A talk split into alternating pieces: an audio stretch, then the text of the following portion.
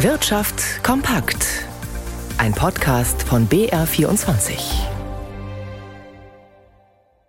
Im Studio Birgit Habrath. Feen, Weltraumkrieger, Monster im Dress ihrer Aktivisten im Netz besuchen viele die Gamescom. Robert Habeck fällt da in Köln schon auf, in Anzug mit Krawatte und einer Absage. Das von der Branche geforderte Mehr an Subventionen wird es nicht geben. Knapp 50 Millionen für nächstes Jahr stellt der Wirtschaftsminister in Aussicht heute bei seinem Messerundgang. Mehr als doppelt so viel fordern die Verbände. Dass der Chef oder die Kollegen einem nicht passen, das kann sich jeder denken oder vertraulich sich darüber austauschen. Ist da eine geschlossene WhatsApp-Gruppe vertraulich genug? Das hängt vom Einzelfall ab, urteilte heute in Erfurt das Bundesarbeitsgericht im Fall einer fristlosen Kündigung. Wolfgang Henschel zu den Details. In dem Fall ging es um sieben befreundete Arbeitskollegen einer Fluggesellschaft, die in einer WhatsApp-Gruppe Nachrichten ausgetauscht hatten. Darunter waren auch Chats, in denen Vorgesetzte und Kollegen wüst beschimpft und beleidigt wurden, teilweise auch sexistisch und fremdenfeindlich. Der Chat geriet per Zufall an die Unternehmensleitung. Der Arbeitgeber reagierte mit sofortiger Kündigung. Dagegen klagten drei Mitglieder der Chatgruppe. Das Landesarbeitsgericht Niedersachsen hob die Kündigungen auf. Demnach genießen Aussagen in einer privaten Chatgruppe Verfassung verfassungsrechtlichen Schutz, der dem Schutz der Ehre der beleidigten Personen vorgeht.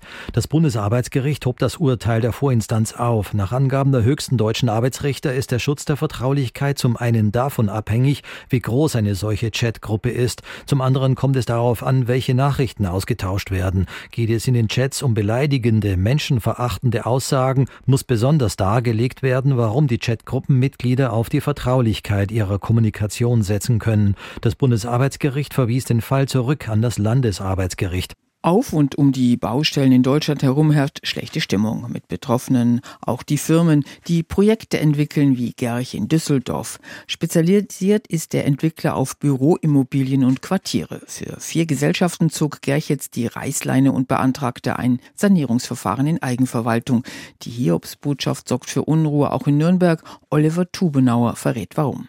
Nach eigenen Angaben ist die Gerch Group derzeit mit neun Projektentwicklungen beschäftigt, mit einem Gesamtvolumen von 4 Milliarden Euro. Darunter befindet sich auch das ehemalige Quelleareal in Nürnberg. Mit einer Fläche von 250.000 Quadratmetern ist The Q, wie das Projekt nun heißt, momentan die zweitgrößte leerstehende Immobilie in Deutschland nach dem stillgelegten Flughafen Berlin-Tegel. Auf dem Quelleareal sollen bis zum Jahr 2028 über 1000 Wohnungen entstehen. Auch Einzelhandelsgeschäfte sind geplant. Und bereits im Herbst 2024 2024 soll dort auf 42.000 Quadratmetern ein neues Behördenzentrum der Stadt Nürnberg bezogen werden. Das Jugendamt, das Sozialamt und eine Außenstelle des Einwohneramts sollen dort unterkommen. Bei der Stadt Nürnberg geht man derzeit noch davon aus, dass diese Pläne trotz der Insolvenz der Gerch Group realisiert werden können, sagte Stadtsprecher Andreas Franke dem BR. Die Gerch Group habe betont, dass ihre einzelnen Immobilienprojektgesellschaften bestehen bleiben. Sollte es dennoch zu einem Verzug beim Umzug kommen, bleiben die Ämter noch an den alten Standorten.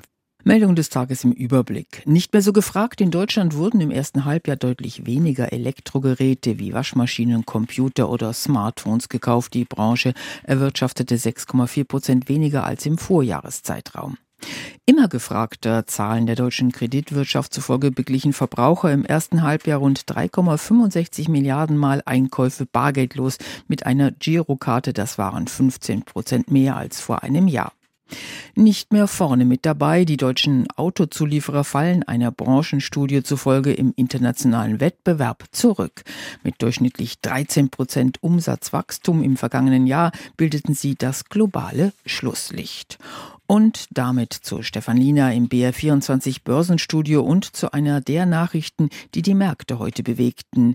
T-Mobile US will umbauen und die Stellen abbauen. Wie viele denn und warum? Ja, es geht um 5000 Jobs, die abgebaut werden sollen. Die amerikanische Tochter der Deutschen Telekom plane einen Umbau, der noch in dieser Woche beginnen und sich über fünf Wochen erstrecken werde. Das schrieb T-Mobile US-Chef Mike Sievert in einer Mitteilung an die Belegschaft.